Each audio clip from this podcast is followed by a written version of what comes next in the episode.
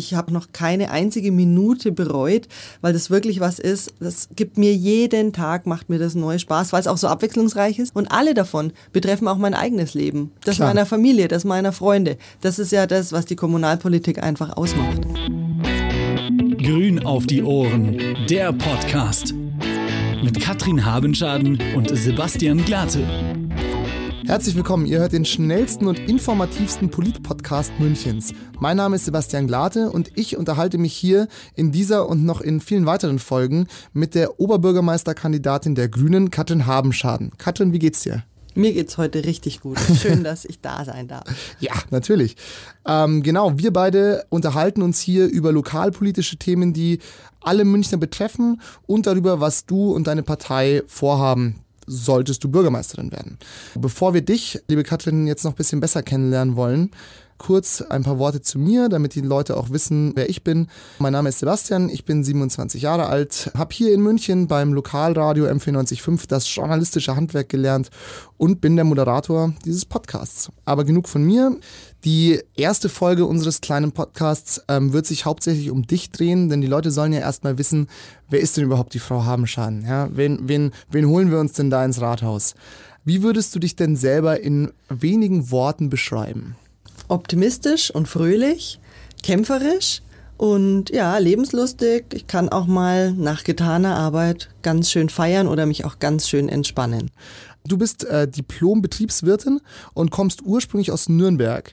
Du bist verheiratet und hast zwei Kinder. Was gibt's denn noch, was die Leute unbedingt über dich wissen müssen? Irgendwelche Eckdaten aus deinem Leben? Ich bin 42 Jahre alt, genau, hast es richtigerweise schon gesagt. Ich bin eine Münchnerin aus Nürnberg, eine ja. Münchnerin äh, aus Leidenschaft sozusagen hergezogen, ist allerdings schon eine ganze Zeit lang her. Ja, ich war lange berufstätig, ähm, mache jetzt seit 2014 Kommunalpolitik ähm, im Münchner Stadtrat. Das heißt, Münchnerinnen und Münchner holen mich nicht erst ins Rathaus. Ach so, ich bin dort schon. Du bist schon längst dort. Genau, ich bin dort schon. Ich bin dort die Fraktionsvorsitzende der Grünen, mhm. ähm, gemeinsam ähm, mit Florian Roth. Ganz genau, macht das mit ganz viel Leidenschaft, hat mir vom ersten Tag an so viel Spaß gemacht und würde das deswegen eben auch gerne einen Stock höher, dann im zweiten Stock anstatt im ersten zukünftig weitermachen. Ach so, sind die Hierarchien im Rathaus tatsächlich nach Stockwerken unterteilt? Also zumindest sind die ähm, Oberbürgermeister- und Bürgermeisterbüros im zweiten Stock und das Büro der Grünen ist im ersten. Ach so, okay, alles klar. Ja, dann, das hört sich doch auf jeden Fall nach einem konkreten Wunsch an. Erstmal eine, sind eine, ein paar Treppen.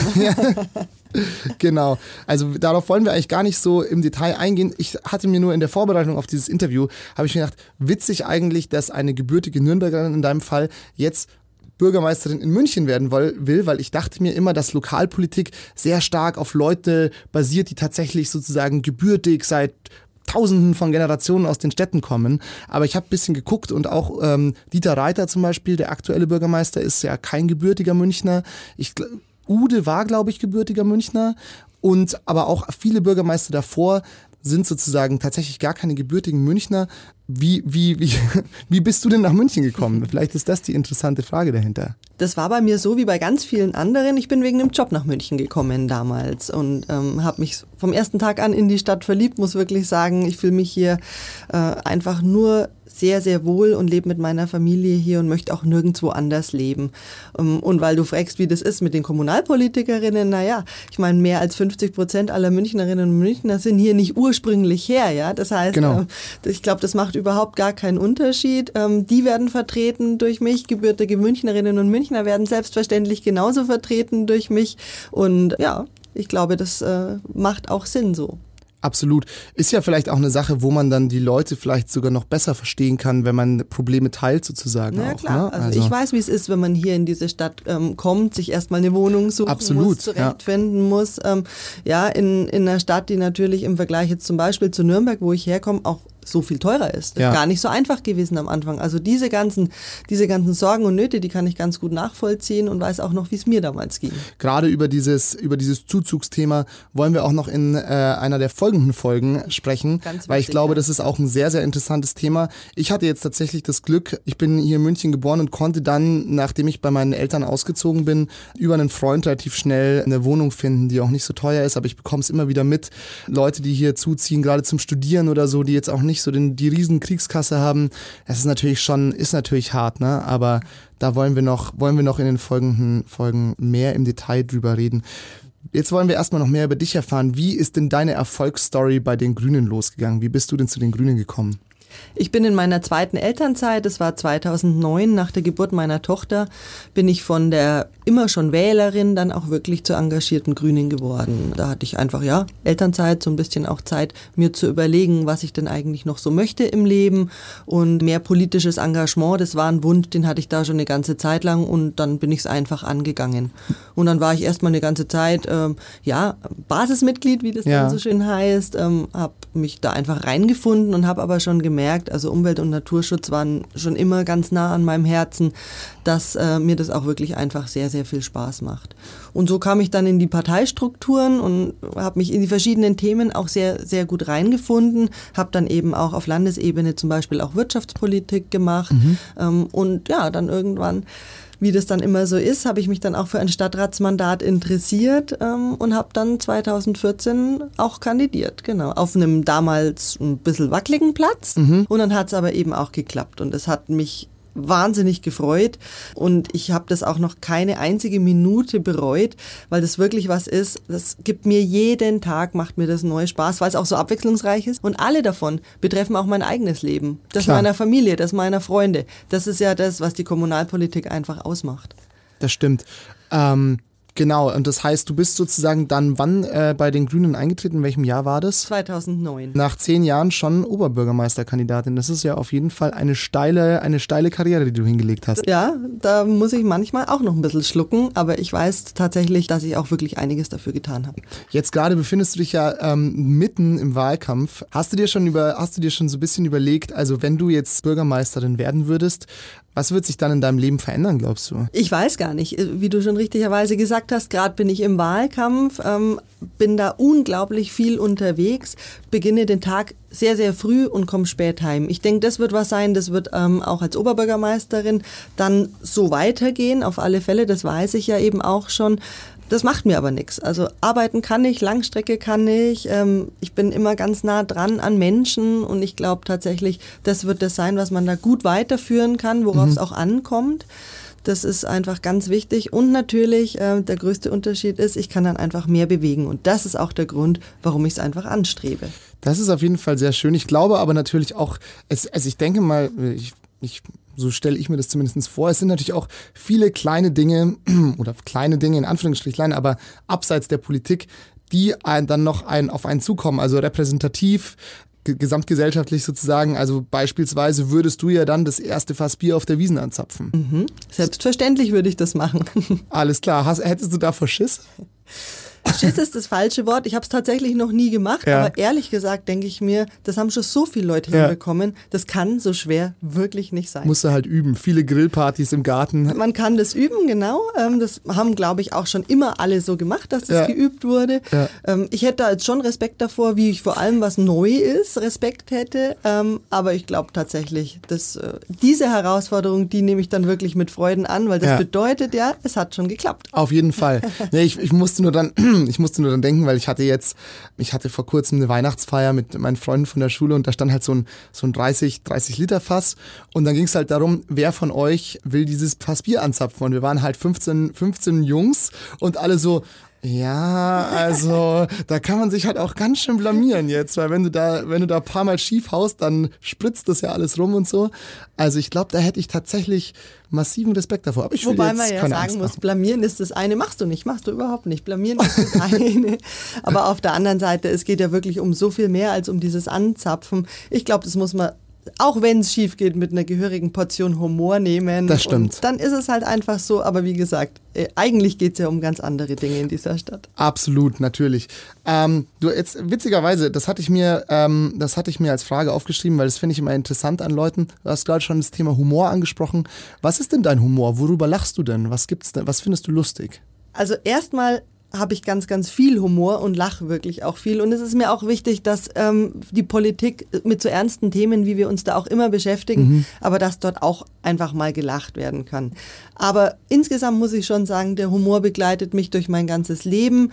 Ich glaube auch, er hilft und er hilft auch, äh, es hilft auch insgesamt, nicht immer alles so ganz, ganz ernst zu nehmen, vor allem sich selbst nicht. Das, das ist, glaube ich, auch eine ganz, ganz wichtige Eigenschaft, auch mal über sich selbst lachen zu können, auch mal zu sehen, wenn man gerade mal wirklich irgendwas sauber verhauen hat, dann ist ja. es eben so. Und wenn es dann tatsächlich das angezapfte Bierfass ist und alle sind danach nass, dann ist es halt so. Absolut, das glaube ich auch. Katrin, du hast jetzt schon ein äh, bisschen oberflächlich über deine Familie erzählt. Was sagt die denn dazu, dass die Mama äh, oder die, die Ehefrau äh, jetzt Bürgermeisterkandidatin ist? Wie finden die das? Das finden die richtig gut, ähm, ganz von Anfang an schon gut. Wir haben da die Entscheidungsfindung, ob ich kandidieren soll oder nicht, tatsächlich auch ganz gemeinsam äh, sind wir da durchgegangen. Erst ähm, habe ich mir das selbst überlegt, dann habe ich mit meinem Mann viel gesprochen und dann aber auch mit den Kindern und dann auch ganz klar gemacht, was das dann auch für sie ganz persönlich bedeutet, ähm, mit weniger Zeit zusammen mit der Mama, mit Abenden, wo die Mama dann auch erstmal nicht da ist und so weiter. Ähm, und die haben mich da ganz, ganz stark bestärkt. Das Hätte ich gar nicht so erwartet. In, mhm. Die waren ja damals auch noch ein bisschen kleiner, ist ja schon ein bisschen her, dass sie das auch so klar für sich sagen können. Konnten sie aber. Sie, und sie waren sich da auch beide einig, meine Kinder, mein Mann sowieso, aber äh, meine Kinder waren sich da auch einfach darin einig, dass ich das auf alle Fälle probieren soll, weil ich das kann. Und das hat mir natürlich dann nochmal richtig Rückenwind gegeben, ähm, das dann eben auch von meinen Süßen zu hören. Ich vermute trotzdem, dass dein Sohn und dein Mann vielleicht auch nur darauf spekulieren, ähm, im FC Bayern die nächste Meisterschaft zu feiern feiern. Äh, Wenn es dann klappt, dieses Jahr schaut es ja ein bisschen kritisch aus. Aber das wäre auch was, wo wir nochmal bei den repräsentativen Sachen sind. Ne? Da würdest du dann hier mit den ganzen Stars auf, der, auf dem Balkon stehen. Ist das auch irgendwas, was, was dich vielleicht auch an dem, an dem Job irgendwie reizt, dass es so einen gewissen, gewissen, eine gewisse Außenwirkung hat? Oder ist das nur für dich, ist das für dich nur ein Nebeneffekt, der halt so passiert? Also mit dabei war ich jetzt schon mal, habe das dann schon mal beobachten können, kann mir das auch tatsächlich auf dem Balkon gut vorstellen, wünsche da allen Münchner Mannschaften selbstverständlich immer nur das Beste, bin da allerdings auch nicht so festgelegt, sondern drücke meine Daumen auf alle Fälle eben auch immer für die Löwen mit und auch für die anderen Sportarten. Also da, da bin ich tatsächlich auch, ja, ich bin ja Sportlerin und da bin ich auch ganz in meinem Fantum auch ganz äh, weit gefächert und geht vom Basketball übers Eishockey, da tatsächlich bin da wirklich mit Leidenschaft mit dabei. Cool. Aber weil du das angesprochen hast, jetzt wirklich die die, die, diese Art repräsentative Termine, um die mache ich mir wirklich nicht so viel Gedanken. Ja. Ich glaube, die kann man dann schon genießen in dem ja. Moment, natürlich, aber das ist nicht das, warum ich ähm, Oberbürgermeisterin ja. werden möchte. Die sind dann mit dabei und äh, ich glaube, das ist dann auch mal eine ganz, ganz spannende Erfahrung und natürlich lerne ich gerne Leute kennen und äh, lerne mit genau derselben Leidenschaft dann wahrscheinlich auch gerne Fußballspielerinnen kennen und Fußballspieler. Aber das ist nicht der Grund, warum ich das wirklich anstrebe. Kleiner Fakt am Rande. Ich glaube, ähm, Christian Ude war auch Löwenfan und musste diverse Meisterschaften mit den Bayern auf dem Balkon feiern, der hat es auch überlebt. Und ich glaube, ne? das hat ihm dann auch immer Spaß gemacht. Wahrscheinlich. Wenn es bei mir darum geht, welcher Fan bist du, dann ehrlich gesagt bin ich der größte Fan vom SV Aubing, weil da spielt mein Sohn. Das ist doch das Wichtigste. Alles andere ist sowieso nur Aufgebausche. Zum Abschluss habe ich noch eine Frage an dich.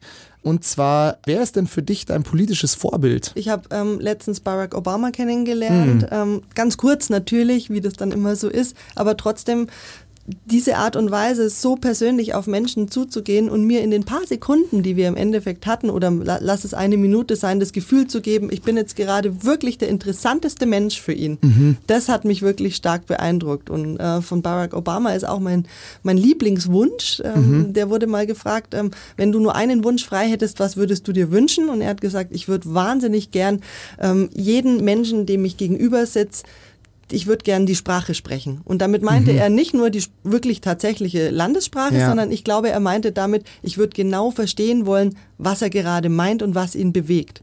Und das finde ich einen total guten Wunsch. Da muss ich seitdem viel dran denken. Und ja, auch als Mama von einem Pubertier wüsste ich gerne immer ganz genau, was in dem Kopf ich glaub, vorgeht. Ich glaube, das ist unmöglich. ja, aber es wäre trotzdem ein hehrer Wunsch. ich glaube, wir würden Fall. uns viele Debatten daheim sparen. Großartig.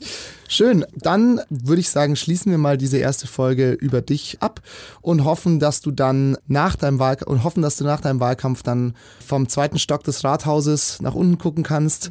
Das ist natürlich eine total schöne Vorstellung an dieser Stelle. Alles klar. Dann vielen Dank dir und ich hoffe, wir alle da draußen hören uns dann zur nächsten Folge. Das machen wir. Ich freue mich drauf. Alles klar. Bis dann. Ciao.